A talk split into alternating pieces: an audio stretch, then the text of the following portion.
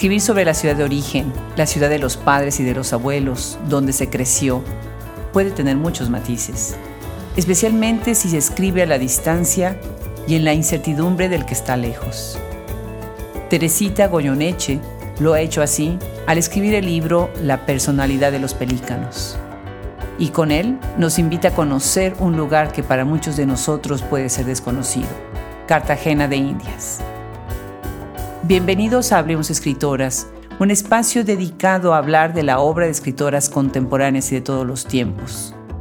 Gracias por seguirnos en estos ya casi seis años de trabajo continuo y del placer de disfrutar la literatura de estas grandes creadoras. Bienvenidos todos ustedes y bienvenida Teresita Goyeneche. Yo soy Adriana Pacheco y empezamos.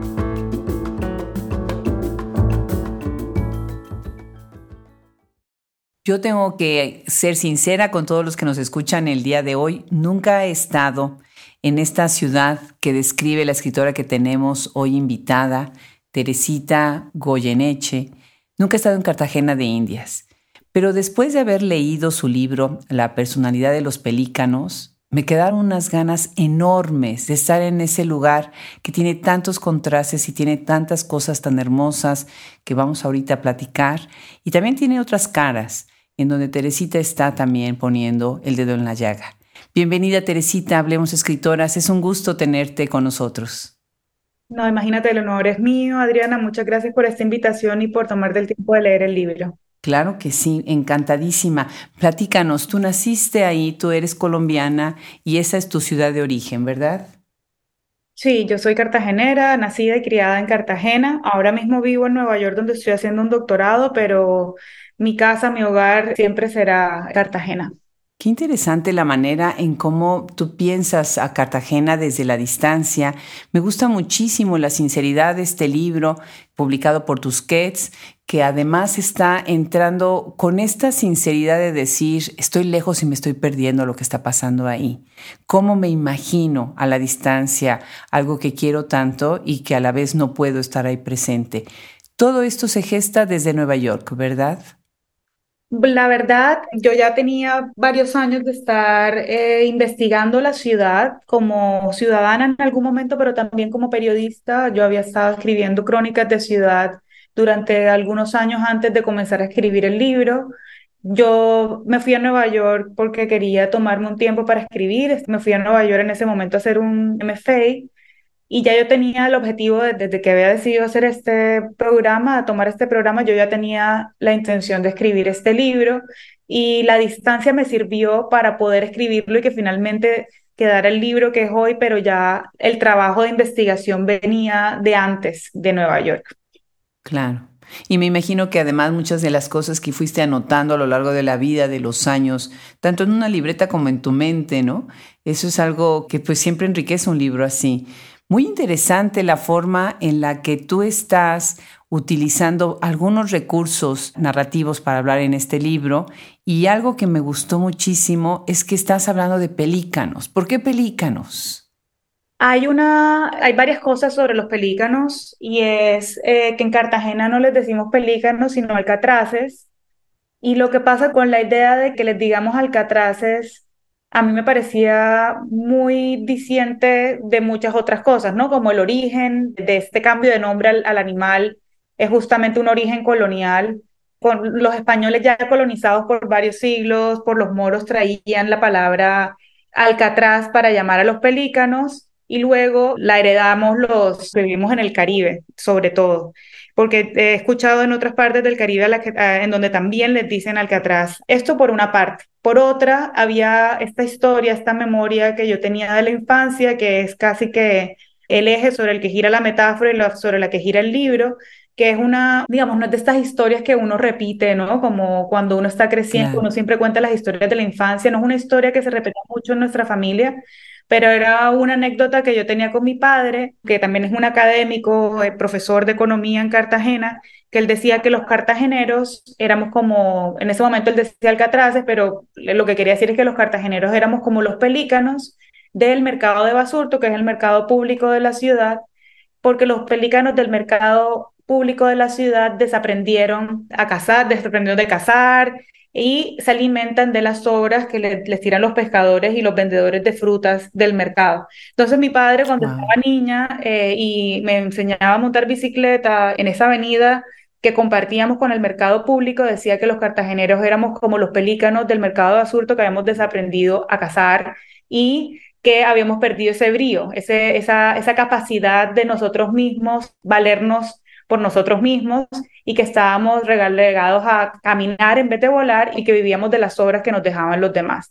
Entonces esa metáfora a mí me parecía muy poderosa, creo que escarbé mi memoria un poco para saber desde dónde podía comenzar y ese fue un primer texto que escribí.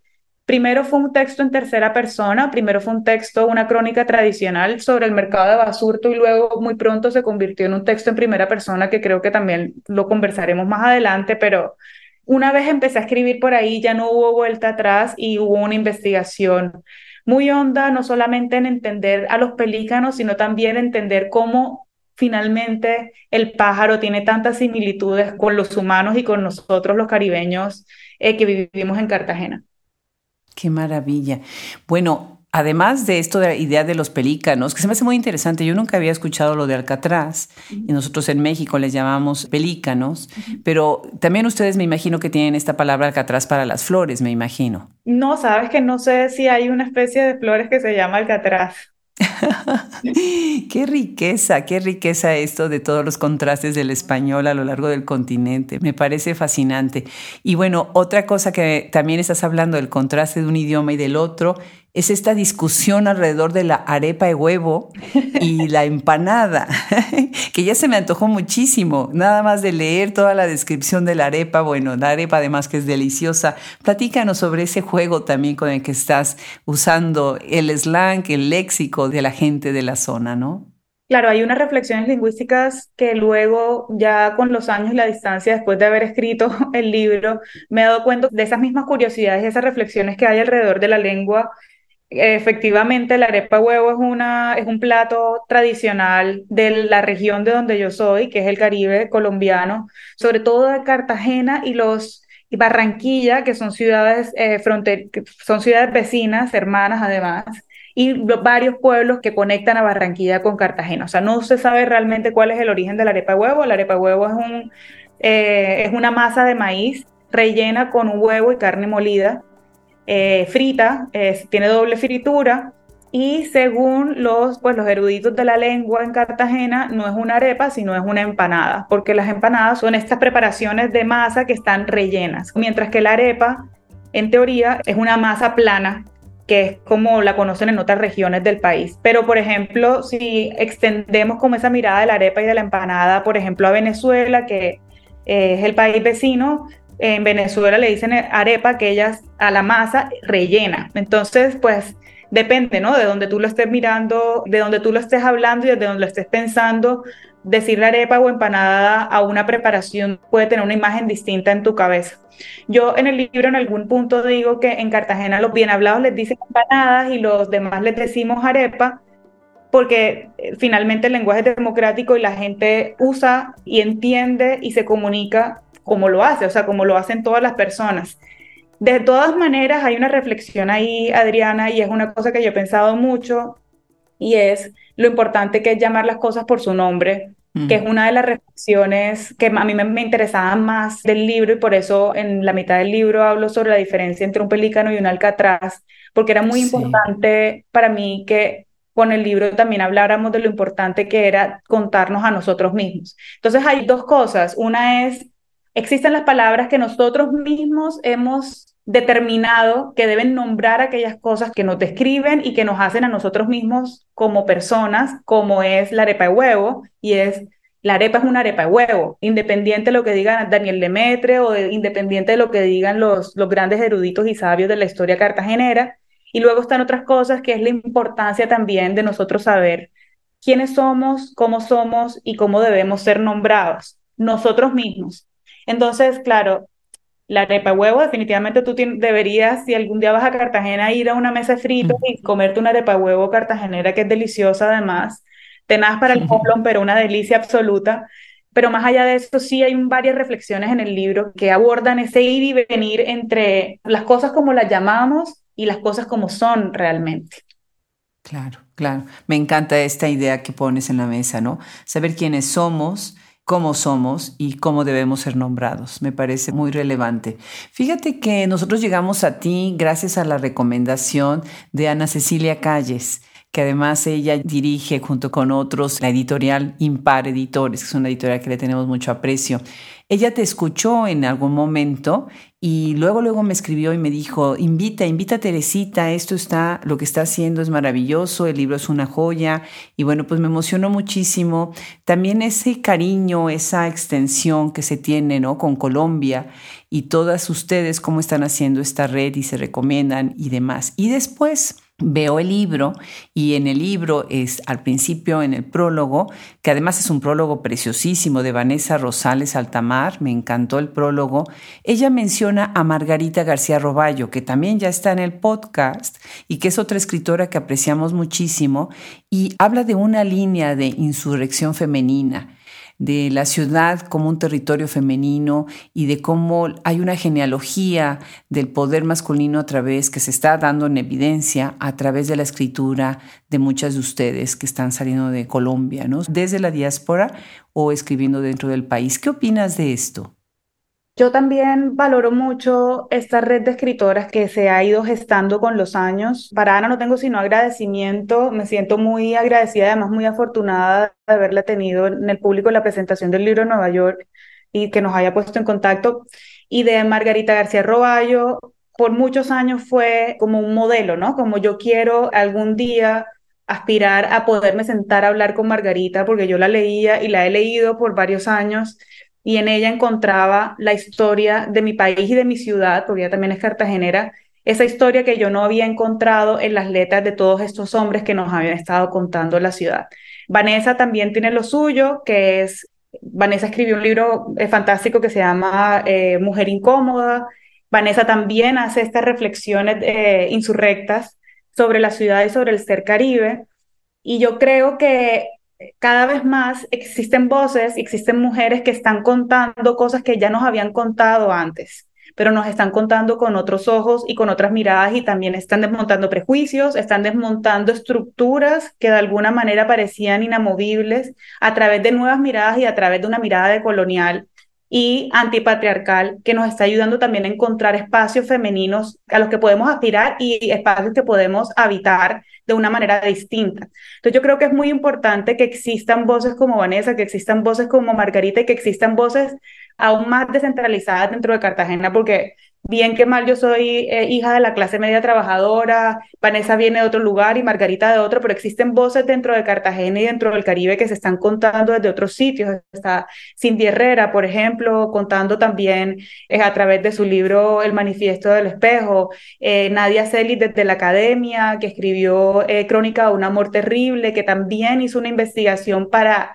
investigar qué hubo detrás de la historia de la novia de vuelta en Crónica de una muerte anunciada, entonces también eh, confronta, ¿no? Como la, la idea de el Gabo que es, em, que, que, es indebatible, ¿no? Como uno, nadie puede debatir la Gabo, nadie puede confrontar eh, aquel mundo que nos presentó Gabo y el que, en el que nosotros nos vimos obligadas a vivir para lo bien y para lo malo.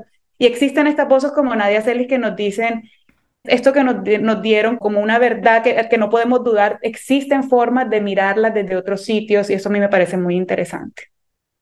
Claro, claro, magnífico lo que estás diciendo. Los nombres que nos dejas de tarea, para quienes están escuchando en este momento, estamos platicando con la escritora colombiana Teresita Goyeneche. Bueno, pues algo que nos gustaría muchísimo en este momento pues es leer el libro o escucharte leer el libro, un fragmento de este libro. ¿Quieres leernos? Sí, dale.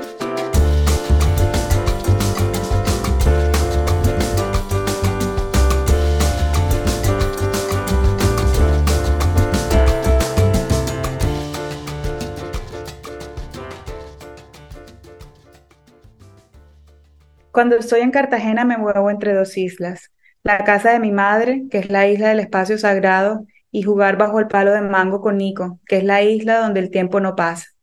Mi mamá se encargó de mantener el estilo de vida que le dieron sus padres. Los cumpleaños se celebran con regalo y con pudín.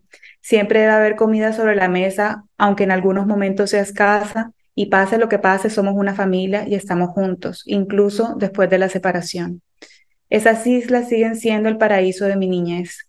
El carretillero de siempre, el guaya, le regala un banano a mi hija cada día que está en la ciudad. No sé cuántos han sido, pero sí que han sido pocos e insuficientes. Siempre debo irme y siempre quisiera amarrarme a ese árbol nuestro, quedarme ahí, olvidar que afuera hay un mundo. Del encuentro con los otros nace un profundo conocimiento de uno mismo, leí en un texto de Yasnaya Aguilar. He volado a otros lugares solo para viajar adentro, cada vez más profundo y volver a casa. A veces me basta cerrar los ojos para vivir ahí, bajo el palo de mango, bajo el ala de mi madre, pero no siempre es suficiente. Me parece bellísima esta lectura, este fragmento que estamos escogiendo, porque además habla de una cita con la que tú abres el libro, que lo estás recogiendo tú de Wolsoyinka, que dice, ante las dudas, la tierra natal.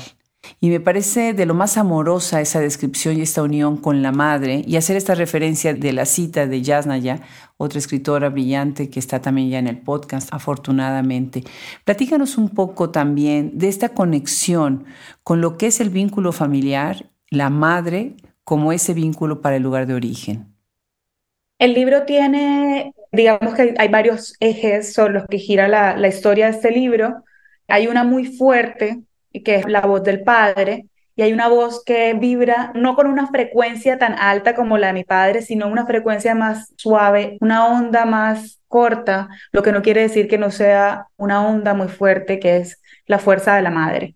Porque en estas familias patriarcales, en donde el padre es la voz y la cabeza de las familias, a veces queda la fuerza que lo une todo y que lo mantiene unido y que lo sostiene como una columna casi que superpoderosa, que es la fuerza de la madre. Y en este caso, la fuerza de, mi madre como educadora, como proveedora y también como esta bruja hechicera que gracias a sus conjuros y a su sabiduría ancestral que heredó de su madre y de sus abuelas, traer a la cordura y a este espacio en donde somos fuertes y donde no somos indestructibles, que finalmente es el hogar. Y en este sentido yo no quiero tampoco santificar la familia como la única fuente de este poder sanador o la única fuente de unidad y de sanidad y de bienestar, pero en mi caso en particular sí lo fue.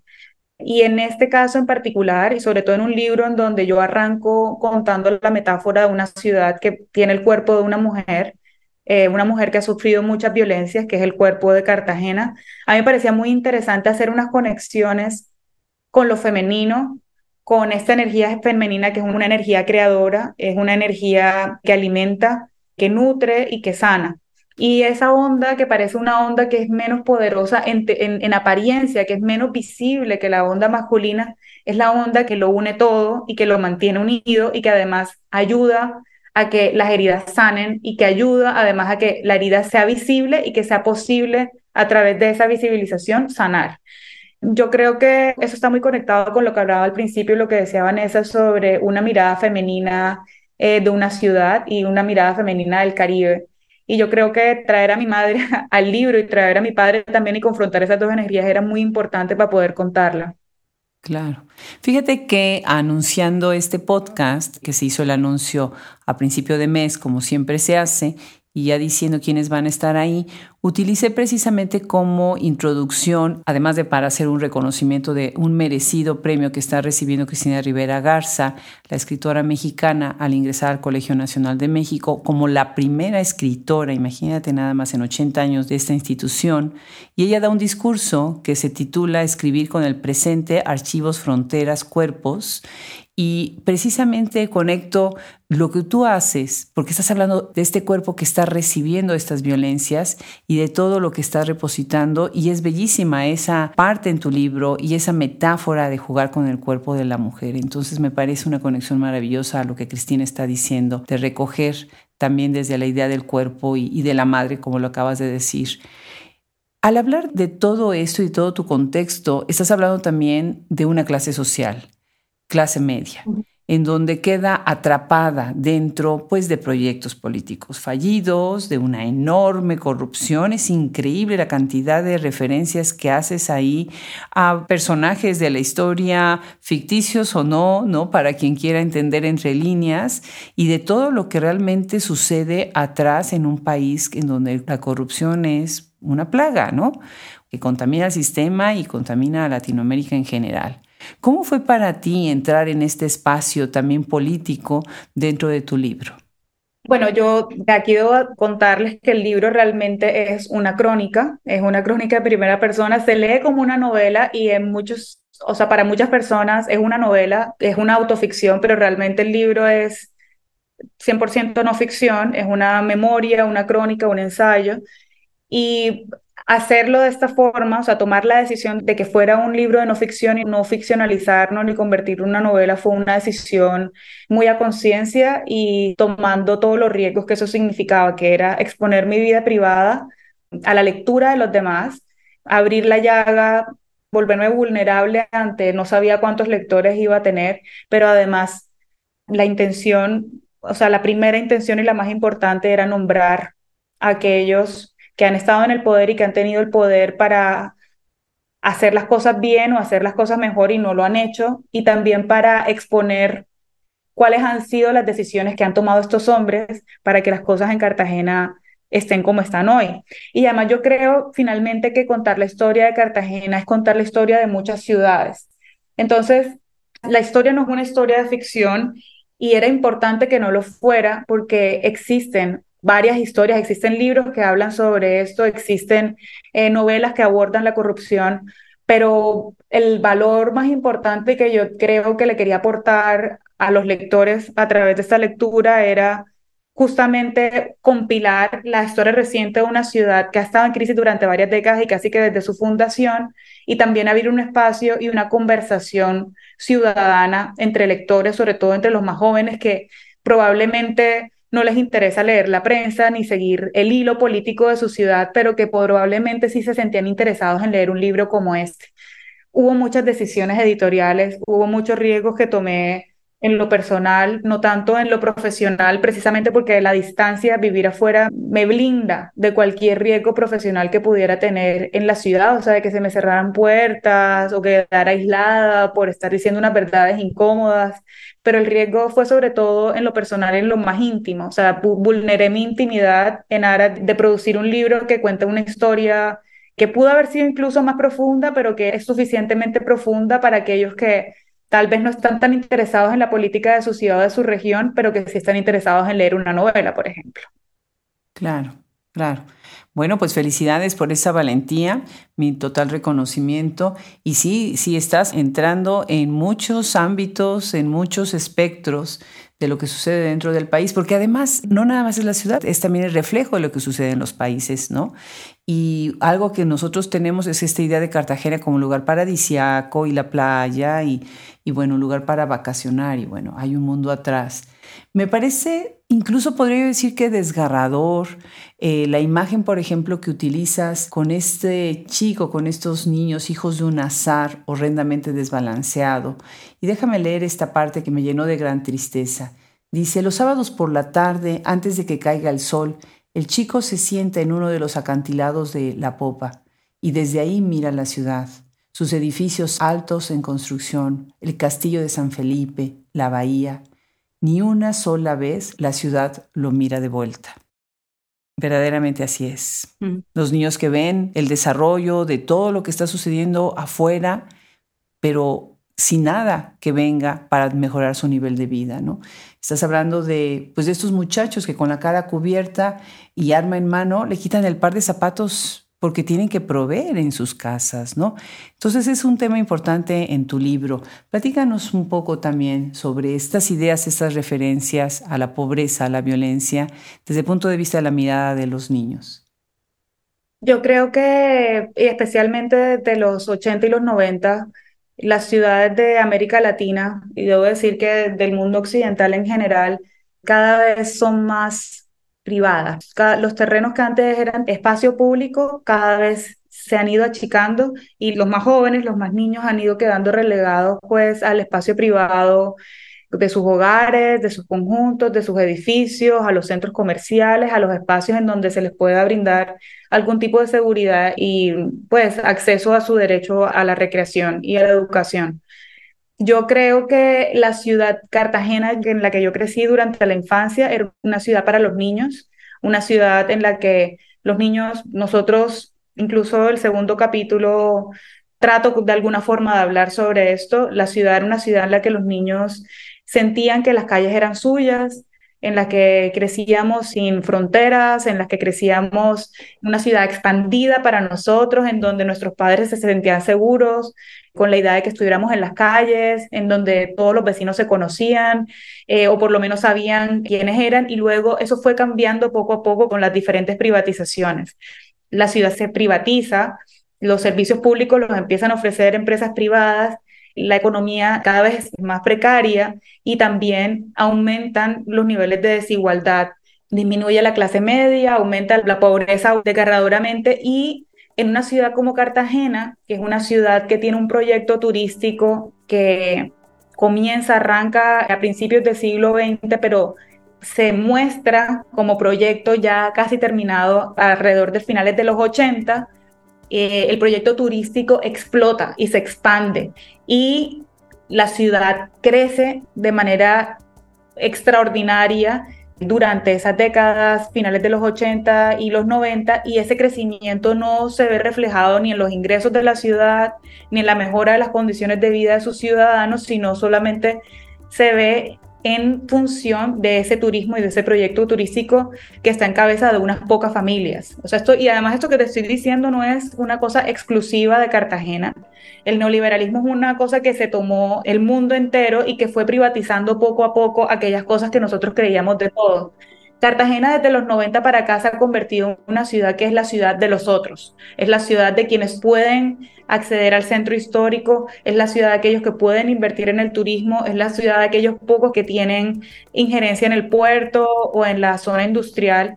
Y en esa medida, a pesar de tener unos crecimientos que son como te había dicho antes, extraordinarios, no se ven reflejados en el bienestar de la mayoría. Entonces, claro, cuando yo estaba contando esa historia, que además es un ejercicio de imaginación, es como imaginarme cómo es la vida de aquellos que cuando yo era niña crearon esa experiencia, ¿no? Como un atraco que tuvimos en un espacio que antes era de todos. Subir la popa para los cartageneros de mi barrio era una tradición desde antes de que mi mamá fuera niña, o sea, desde, desde generaciones anteriores, subir el cerro de la popa era una cosa que los niños podían hacer sin sus padres. Mm. Y a partir de los 90, la popa dejó de ser un plan para los niños. En este momento ya ningún niño puede subir a la popa porque es absolutamente peligroso.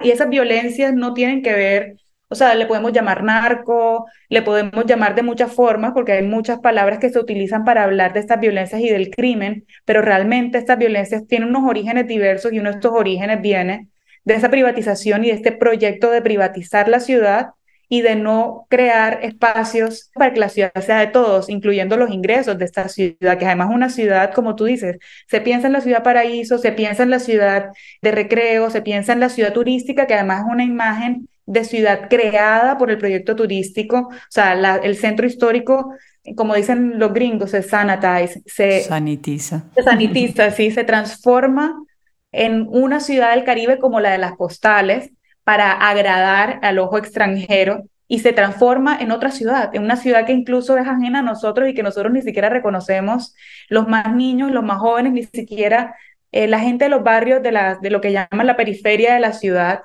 no reconocen esa ciudad como suya y a veces sienten que deben pedir permiso para entrar a ella como si no fuera también su ciudad. Eh, hay un problema gravísimo en Cartagena. Yo te estoy hablando ahora de política, debería estar hablando de literatura, pero Hay un problema gravísimo de explotación infantil, de trabajo sexual en niñitas chiquitas menores de 10 años. Hay unos problemas que son muy graves y que el origen de estos problemas vienen de justamente de la increíble inequidad que hay en una ciudad como la mía. Entonces, claro, esa idea de que la ciudad no te mira de vuelta no solamente es una metáfora o es un ejercicio literario, es una realidad. Hay niños que crecen sin ciudad y eso es muy grave. O sea, que le exijan a un cartagenero que sienta sentido de pertenencia por una ciudad que nunca ha sido suya es muy difícil. Claro, de una imagen muy poderosa, claro que sí.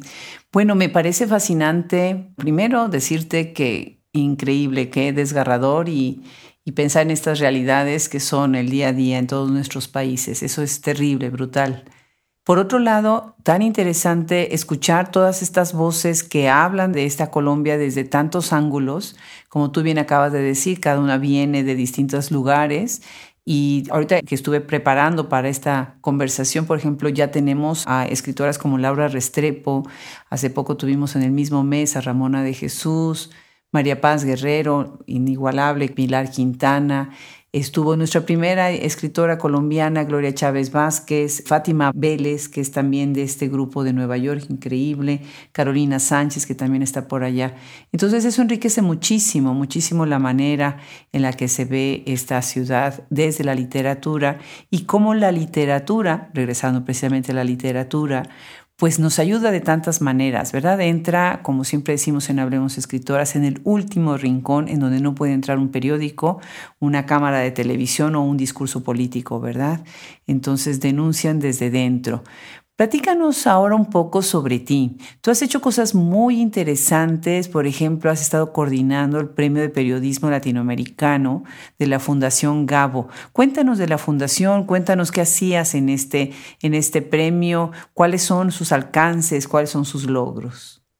Sí, yo trabajé en la fundación hace como 10 años eh, empecé a trabajar en la fundación cuando eh, Jaime Bello, que era mi jefe entonces, estaba reviviendo un premio de periodismo muy prestigioso, que era el premio que antes entregaba la FNPI, que era apoyado por Cemex. Jaime Bello había conseguido revivir el premio y también estaban renovando las categorías, la forma como se pensaba el periodismo, la era digital, el periodismo se ha transformado muchísimo, desde las formas de financiación hasta la forma como se presenta la información, los formatos y los géneros.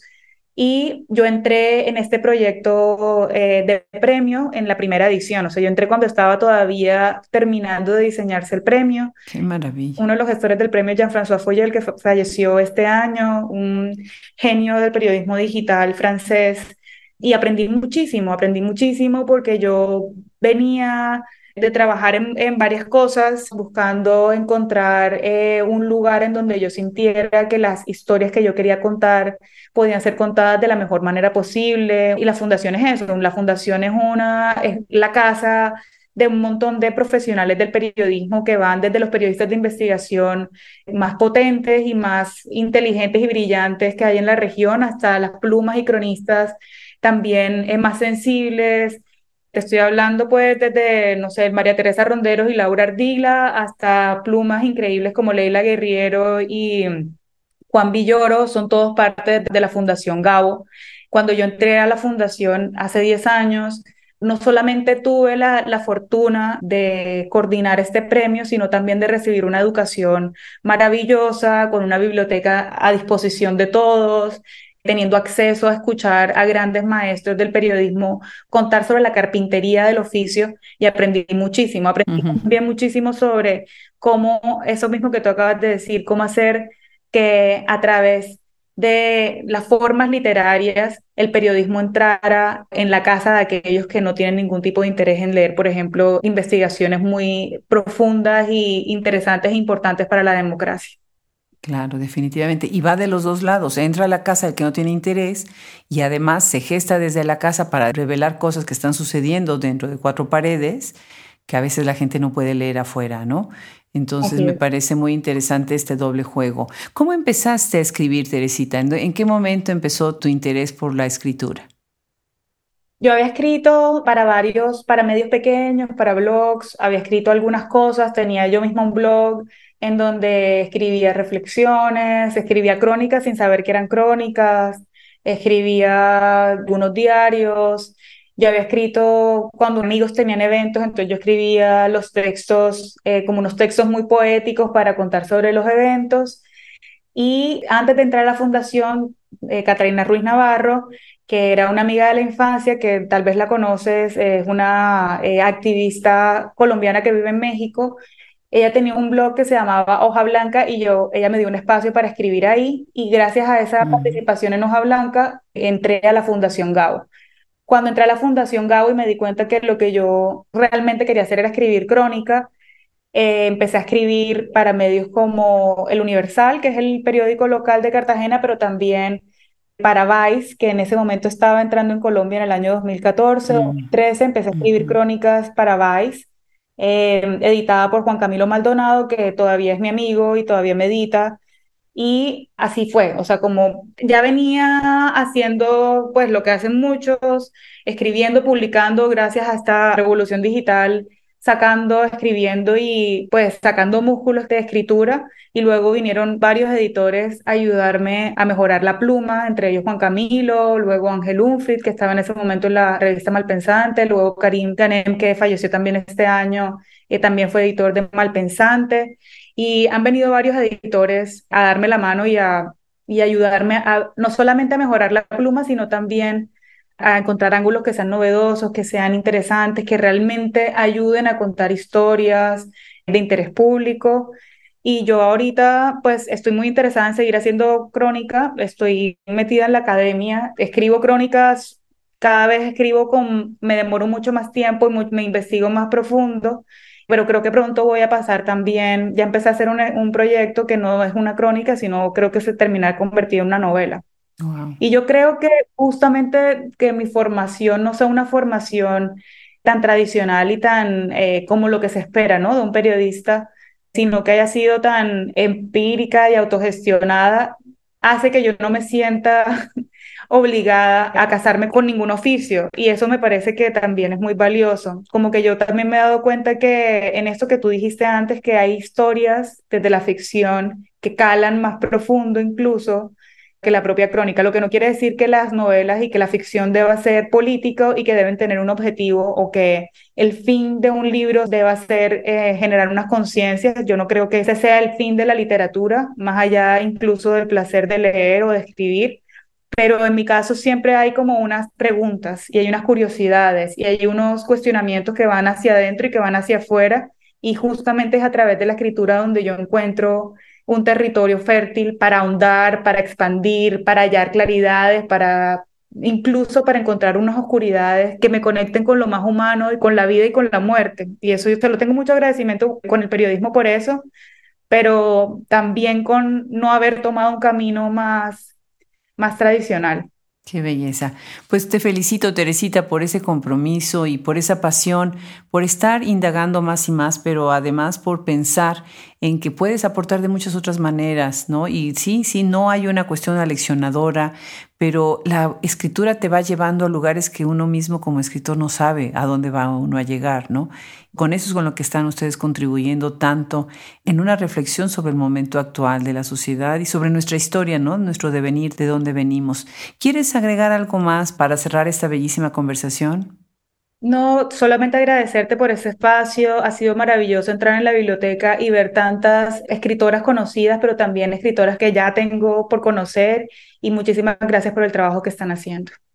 Al contrario, en nombre de todo el equipo, le voy a quedar muy agradecida a Ana Cecilia por haber hecho esta recomendación. Y bueno, es un placer tenerte en Abrimos Escritoras. Un abrazo muy grande hasta Colombia ahorita, desde Austin, Texas. Gracias, otro para ti.